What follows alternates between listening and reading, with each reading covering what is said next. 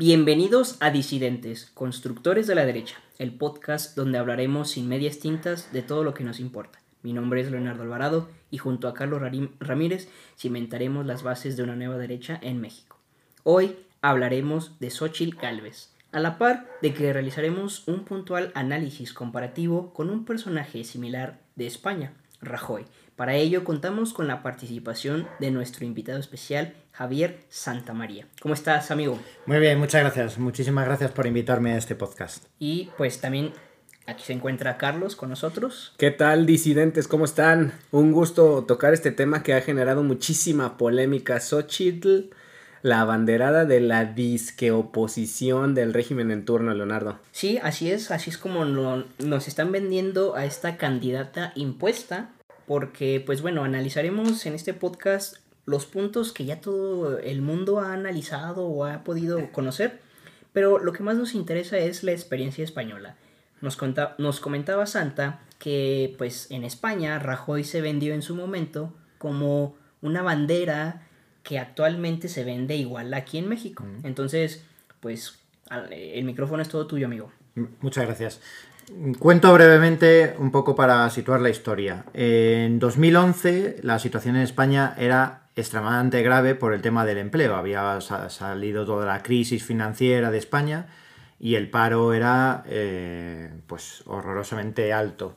Y eh, estaba gobernando Zapatero, que era del PSOE, y eh, Rajoy, que era del PP, que es aquí como sería el PAN, ¿vale? Y lo que sucedió es que todas las leyes que había impulsado Zapatero, pues el aborto, el matrimonio homosexual, eh, ya estaba hablando de la eutanasia, y de otras tantas malas medidas eh, y medidas totalmente anticristianas, eh, pues Rajoy pues, ganó las elecciones con mayoría absoluta y además Rajoy, él se declaraba que era católico, practicante y bueno, pues el resultado es que ninguna de esas leyes fue pues derogada todas las leyes que impulsó la izquierda fueron aprobadas y asentadas en la derecha. Y el problema es que eso conllevó a una desmovilización de la derecha en defender pues todos esos valores morales. Y en este caso se vendía como una opción para el voto conservador. Claro, porque era, cuidado, es que la, situación está extremadamente grave. Y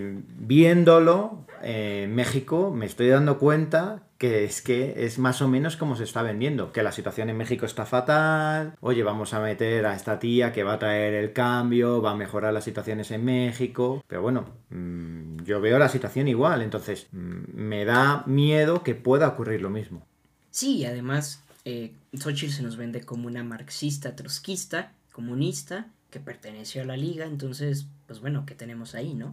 Pero también se nos vende como un personaje humilde como AMLO al, ser de raíces indígenas y que eso debería de ser... Que vendió tamales. Que vendió tamales. Y gelatinas. Sí, sí, sí, pero es interesante que, que alguien que ahora se dice que es empresaria, pues tenga también la narrativa del marxismo. No entiendo cómo se lleva ahí muy bien el, el empresarial, este término, pues con el marxismo, ¿no, Carlos? Claro, fíjate que yo creo que este es un engañatontos. Esta campaña que literalmente están promoviendo los medios de una manera poderosa, que está convenciendo a incautos, que está convenciendo a personas que no les gusta leer, que está convenciendo a personas que son fanáticas o que ven en una sola persona una esperanza de transformar el país Gana adeptos, pero ya lo comentábamos ayer en una comida. Yo no estoy convencido de que a pesar de que ella abandere la posición, vaya a ganar. Fíjate, ¿por qué? Porque hay varios factores importantes, ¿no? Primero, ella está banderando políticamente la agenda de izquierda, igual que en su momento lo hizo este presidente que comenta Santa en, en, España. En España ¿no? Pero tomando un discurso que también quiere simpatizar con la derecha. Entonces, Tú buscas eh, ganar los dos adeptos o los dos espectros políticos eh, siendo incongruente incluso en una visión política. Hoy en la mañana puse un tweet eh, que decía, si gana Xochitl, gana la izquierda, gana su agenda y el régimen en turno. Pero fíjate, si pierde Xochitl, también gana la izquierda gana su agenda y gana el régimen en turno. Entonces, ¿cuál es la diferencia? Entonces, el, el contexto que nos da Santa es bastante interesante porque nos hace ver que este es una réplica de un modelo político que ya fracasó, que ya fracasó en España y que hoy queremos traerla a México eh, pensando que va a ser eh, el, cambio. la esperanza para nuestro país y la verdad es que no lo creo. ¿eh? fuera de micrófonos comentaba con Santo y a ver, ¿y qué pasó después de que ganó? Pues comenzó a perseguir a los disidentes, no nada más a los de izquierda, también a los de derecha que supuestamente abanderaba el aquel presidente, ¿no, Santo? Mm, sí, sí, sí, o sea, el ataque que ha sufrido la gente que defendía la causa provida, la familia, ha sido brutal por parte del PP. Ha sido brutal porque al final para ellos son gente totalmente enemiga porque han agarrado la bandera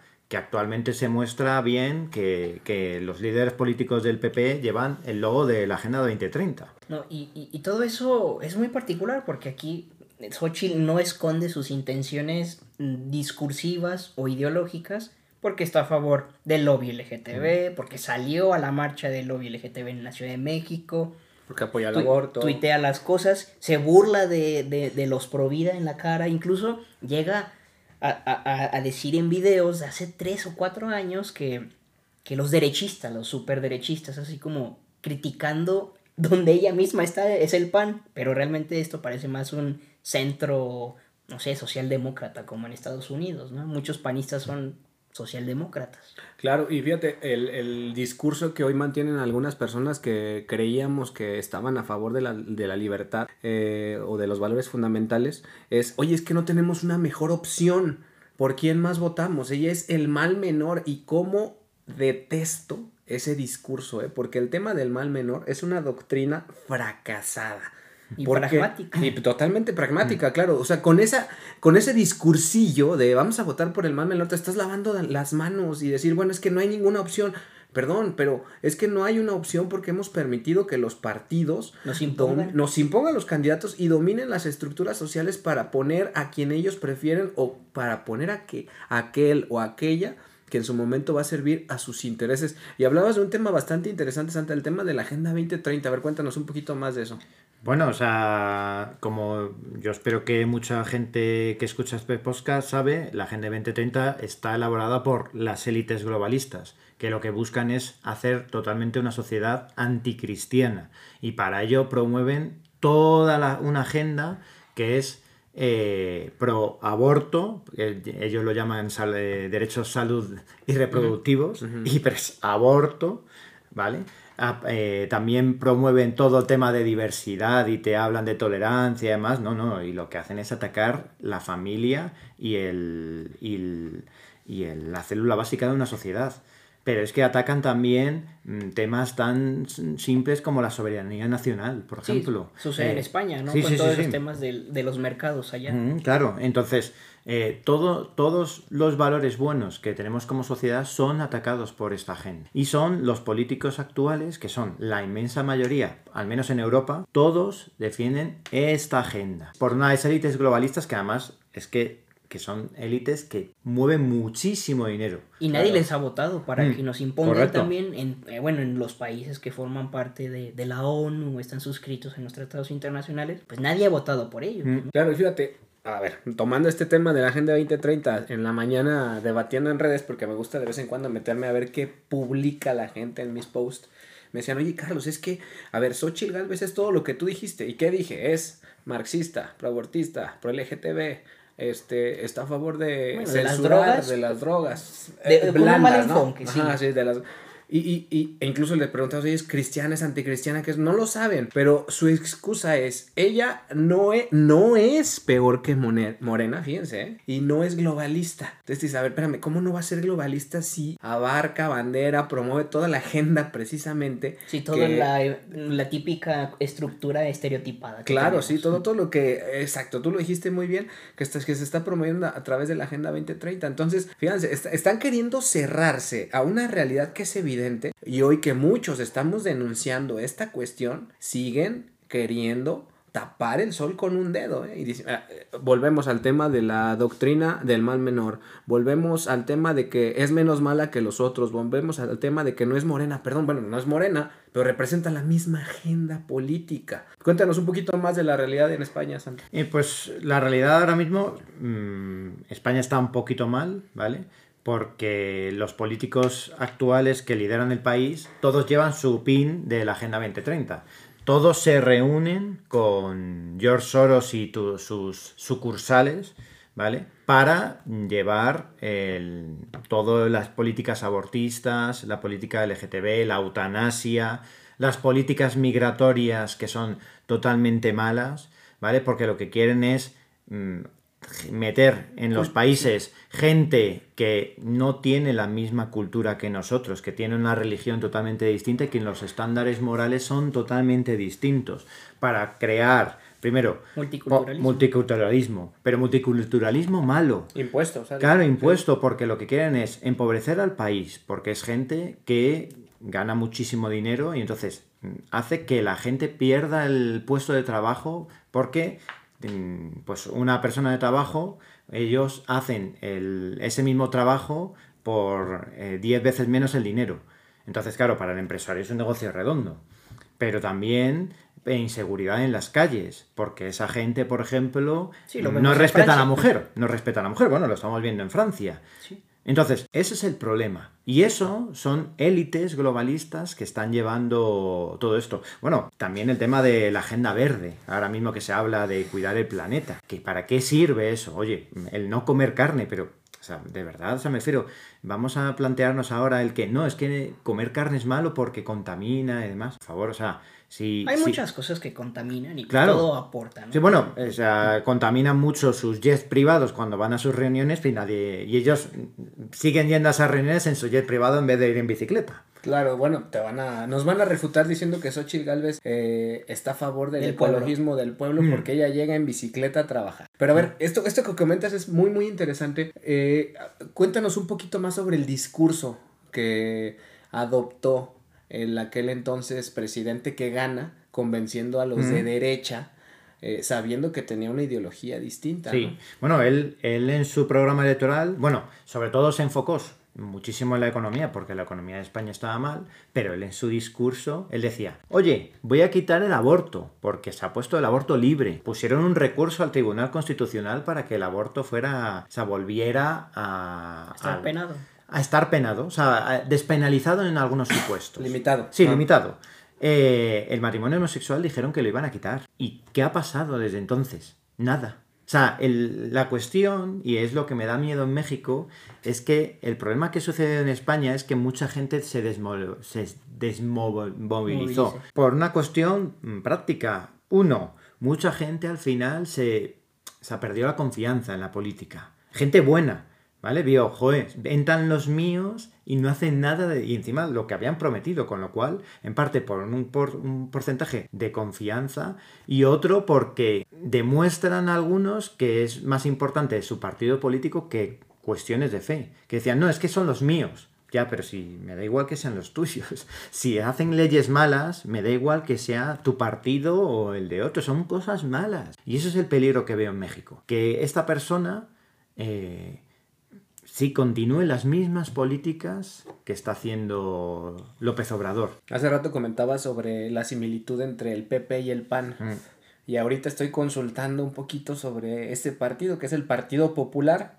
Y fíjense qué, qué, cuestión tan interesante, porque hasta su logo es azul. Y el Partido Pepe, de acuerdo a su descripción, es un partido político español situado entre el centro derecha y la derecha política. Y vean cómo tiene una similitud con el PAN. El PAN también tiene un logo, logo azul, se identifica con su primera crónico con la P, pero también se identifican en un principio como el partido de derecha. Hoy soy un, son un partido supuestamente de centro pero realmente abanderan las causas de la ideología política de derecha, la realidad es que no. Y hoy con el registro de los candidatos, que por cierto hace cuatro horas Ochil ya recibió su constancia de participación en el proceso de construcción del Frente Amplio por, México, nos dejan ver que no están interesados en una agenda que tenga que representar o que pueda representar a la causa conservadora. Se, se registra una Xochil Gálvez, un Santiago Krill, que evidente y abiertamente apoyan toda la agenda globalista y progresista que tanto daño le ha hecho a las naciones, no nada más, no nada más de América Latina. Hoy estamos escuchando el ejemplo de España, ¿no? Lo, lo que dices, Carlos, a mí me llama mucho la atención el hecho de que se fijen también en el voto conservador. Quizás no sea lo suficiente para ganar y así lo piensan ellos, ¿no? Lo, lo, lo, analizan en un aspecto de, pues hay que, hay que quedar bien con todos, hasta con el diablo. Entonces puede ser que Xochitl al final del día promueva algún proyecto político que podríamos analizar en su momento y vamos a ver qué puntos son los interesantes y qué puntos no son los relevantes, ni tampoco los moralmente cristianos, ¿no? Pero el hecho está en que nosotros, el ejemplo español era que Rajoy sí decía voy a quitar el aborto, voy a impedir tales cosas sobre el lobby LGTB, pero al final aquí tenemos la mala de que pues esta señora ni siquiera apoya estos temas porque lo ha dicho públicamente, ¿no? Pero no, ahora sí que la causa conservadora está desamparada y necesita de un referente, de una persona que realmente defienda y que abandere las causas que nos importan a nosotros, pero también que le importan al país mismo, ¿no? Como la inseguridad, la economía que está muy mal, o sea, y también las ayudas para los, pues, los ancianos, ¿no? Porque eso es un tema que abanderan ya muy actualmente. Claro, y como bien comentas, no hay una representación, por lo menos en España había un discursillo que convenció a algunos incautos, ¿no? Pero aquí el discurso es claro, abierto, frontal, incluso hay evidencia de que no se respaldan las causas eh, que en su momento representan a la derecha política y aún así hay actores políticos como Juan Carlos Romero Hicks del PAN, de un ala conservadora que está apoyando a Xochitl Galvez. Entonces tú te preguntas, oye, ¿cómo puede haber tanto pragmatismo político? ¿Cómo puede haber un servilismo al sistema político? Y la respuesta en primera mano que te aseguro que nos van a decir es que estamos empeñados en sacar a Morena de, de del gobierno. Sí, para pues, evitar una catástrofe, ¿no? Una dictadura. Pues claro, plazo. ¿no? Pero a ver, aquí vas a poner a alguien igual. Entonces volvemos a la pregunta, ¿cuál es la diferencia entre un actor político y otro? Y quizás el que hoy nos está enseñando los dientes, como Xochitl, que abiertamente su discurso es eh, contrario, incluso anticristiano, este, puede ser o resultar mucho más peligrosa o peligroso para nuestro país que el propio Andrés Manuel López Obrador. Santa, en unos días, semanas va a haber elecciones en Justo, España. El 23 ¿no? de julio. ¿Cómo está el tema? ¿Cómo está la, la visión allá?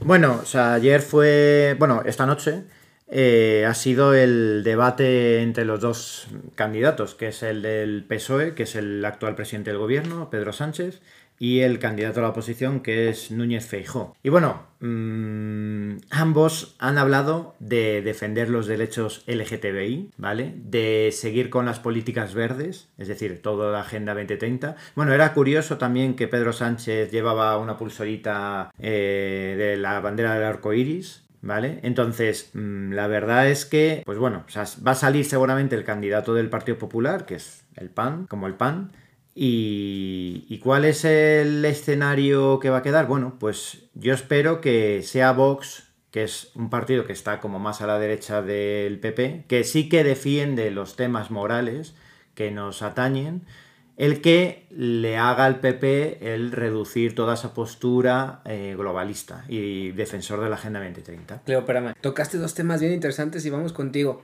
El tema de la reducción del voto que es parte de lo que están diciendo ahorita. Oye, es que si sale un nuevo candidato de derecha y como verás, que ahorita tocamos un poquito mm. el tema, lo único que va a hacer es reducir el voto del el voto conservador y el tema de Vox. Mm. O sea, el tema de Vox ha sido mundialmente revolucionario, ¿no? Porque eh, comentábamos fuera de micrófono, Leo, que Santiago Pascal comenzó literalmente con un tapanco afuera de las estaciones del metro y, y, con un discurso poderoso empezó a convencer a las personas de que votaran y apoyaran su proyecto político. Hoy es la tercera o la, la tercera fuerza. La, la tercera, tercera fuerza. fuerza. política. ¿eh? Y, y, y, quizás en un principio sí le robó votos, votos. al PP, pero fue por una, un hartazgo y una autenticidad mm. de un discurso que se ha venido manejando de una manera constante y con, consciente que hoy quizás en las siguientes elecciones les dé un poderío político muchísimo más amplio, ¿no? Ahorita vamos con el tema del voto robado y de Verástegui, pero quisiera ver qué opinas tú de esto, Santa. Pues eso es un discurso que vendía muy bien el Partido Popular, el de, oye, no voten a Vox, ¿vale? Los católicos no voten a Vox porque es que si no va a salir la extrema izquierda y va a gobernar la extrema izquierda y como católico eso, eso no es, está, está muy mal. Porque Mismo discurso que estamos usando aquí. Igual. Pero es que o sea, la, la experiencia demuestra que lo que ha ido a Vox no son votos. O sea, una parte del voto del PP sí que ha ido a Vox, ¿vale? Que es voto católico. Pero también lo que ha ido mucho es gente que estaba literalmente cansada de la democracia. Porque estaba viendo que todos los partidos eran igual y que todos los partidos se dedicaban a mentir y a mentir y a mentir. Y una persona, viendo que les mienten, tú cuando vas a depositar el voto en la urna es como no sé si aquí tenéis el Kinder sorpresa. Sí. Pues es como cuando abres el Kinder sorpresa, tú no sabes lo que vas. O sea, tú has depositado el voto, tú abres el Kinder sorpresa y resulta que te puede tocar la sorpresa que sea. Entonces, tú dices, joder, entonces yo ya para qué voto, porque mi voto no sirve para nada. Entonces, cuando ves una, un partido que defiende lo mismo, y que sabes que no te está mintiendo, dices, oye, yo prefiero votar a este partido. A lo mejor no estaré de acuerdo en tal, tal medida, pero prefiero votar a una persona coherente que a una persona que me está mintiendo constantemente. Claro. Sí, y Santiago Abascal por lo menos ha demostrado una coherencia en su discurso, ¿no? Correcto. Y, tiene una historia que, si mal no recuerdo, su padre fue asesinado por No, fue... O sea, le intentaron asesinar varias veces, eh, la banda terrorista ETA. Bueno, pues es un discurso poderoso, ¿no? Porque hoy en día la izquierda en España abandera incluso la causa de ETA, ¿no? Reivindicándolo socialmente, que ese es otro tema que vamos a abordar en un podcast distinto, la reivindicación de los delincuentes sociales que la historia ha tratado como héroes. Leo, ¿cómo ves el tema del voto, la división del voto, la elección de un nuevo candidato? Un Verasti, un Verasti. Yo, yo he pensado mucho al respecto en esa posibilidad y mucha gente evidentemente tiene razón en que no es posible que Verástegui pueda ganar en este momento porque es muy complicado.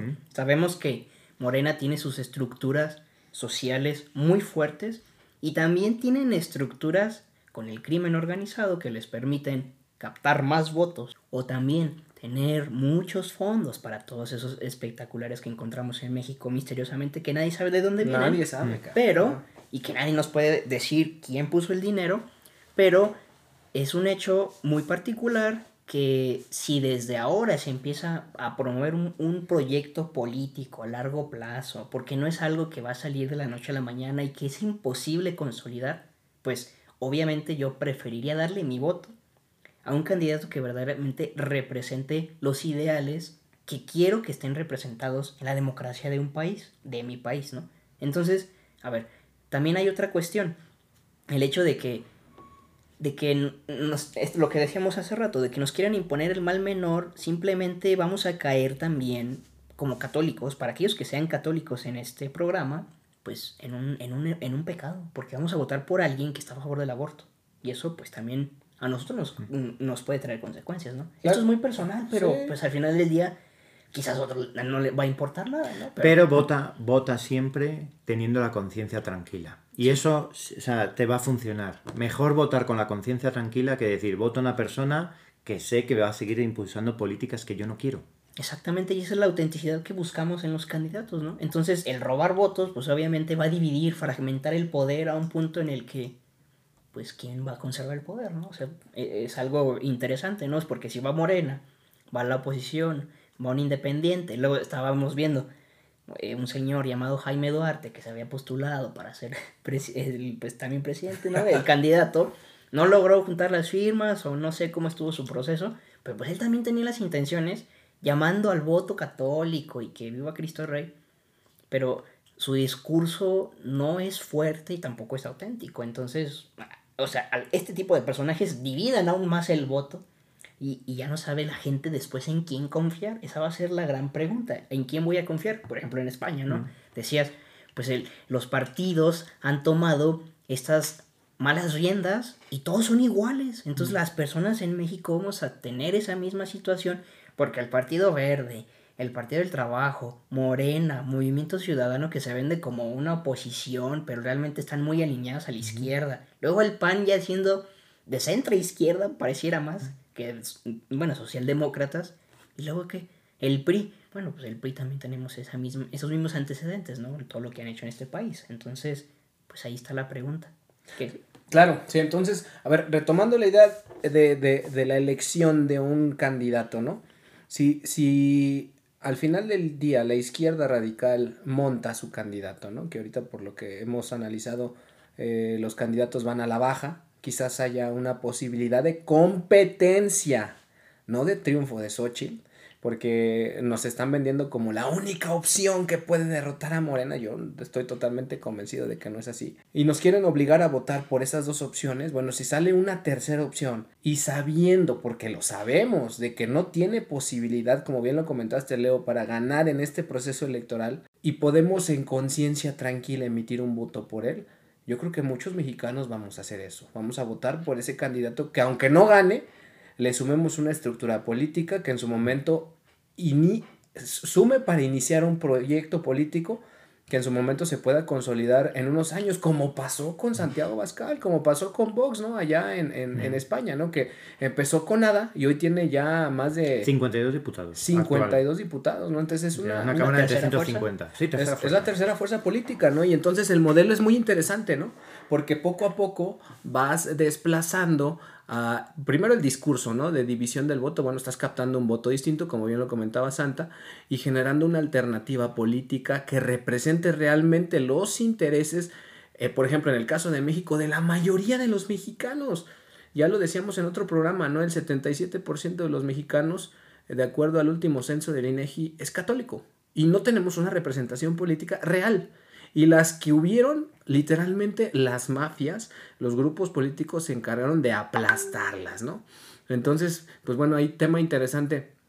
Santa, ¿cómo ves entonces el, panorama? ¿Hay, ¿Hay, una similitud real entre el discurso que utilizaron en España para convencer a incautos a lo que está ocurriendo hoy con Xochitl Galvez en México? Yo es que veo, vamos, una similitud total, absolutamente total, el del voto útil. O sea, concentrar el voto útil. No, el voto útil es votar por lo que tu conciencia te marca. Eso es el voto útil. A mí no me vendas que no, porque es el mal menor. No, no, no, no. O sea, que esto no. Eh, la democracia no consiste en el, en el mal menor. La democracia consiste en votar por lo que una. O sea, por un partido que defiende tus principios o se asemeja a tus principios. Claro. Eso es la democracia. Y no, o sea, me refiero, y el echar una persona en este caso sería López Obrador, porque hace políticas muy malas, que sí, las está haciendo, es innegable, pero para cambiarla por, otra persona que va a hacer lo mismo, mm, no entiendo entonces el objetivo. no hay ningún. ¿Mm? Solo sería la destrucción del país y la, decadencia social, más y más, mm. con estos proyectos. Claro, sí, no, es, es, es aberrante y es, y es aberrante y es preocupante, insisto, que personas que abanderan las causas conservadoras de vida, familia, libertad religiosa, del pensamiento, de opinión, de expresión, con las que hemos compartido grandes batallas en estos últimos años, hoy, hoy estén invitando a votar por esta única opción. Y bajo la premisa de el, el voto útil, como bien comentas, o bajo la premisa del mal menor, es preocupante, es decadente y sobre todo es decepcionante, Leonardo. Así es, decepcionante, pero a la vez, bueno, es muy desesperanzador para incluso pues, un joven como yo que ve el panorama como, vaya, pues todo esto es una, una asquerosidad. Una simulación, ¿no? Estamos viviendo esta simulación, precisamente lo hemos comentado muchas veces, que pues qué, qué herencia política nos dejan a nosotros, qué nos dejan elegir, incluso pues esto pervierte la conciencia de, de los jóvenes en que, bueno, entonces, ¿por quién voto entonces? ¿A quién le doy mi voto? Claro, sí, y ahí es donde entran los ciudadanos, ¿no? Es importante que de acuerdo a la doctrina nos involucremos, yo soy católico, eh, en la transformación de las estructuras temporales y para ello tenemos que dominar incluso el sistema político. Por eso insisto, si hay una nueva opción política que aún no se consolida, que aún no entra en firme, que aún no es oficial, que puede llegar a representar a este pueblo, eh, conservador que en su momento lucha a favor de las libertades fundamentales, hay que tomarla. Hay que tomarla. Y, sin miedo. Y sin miedo.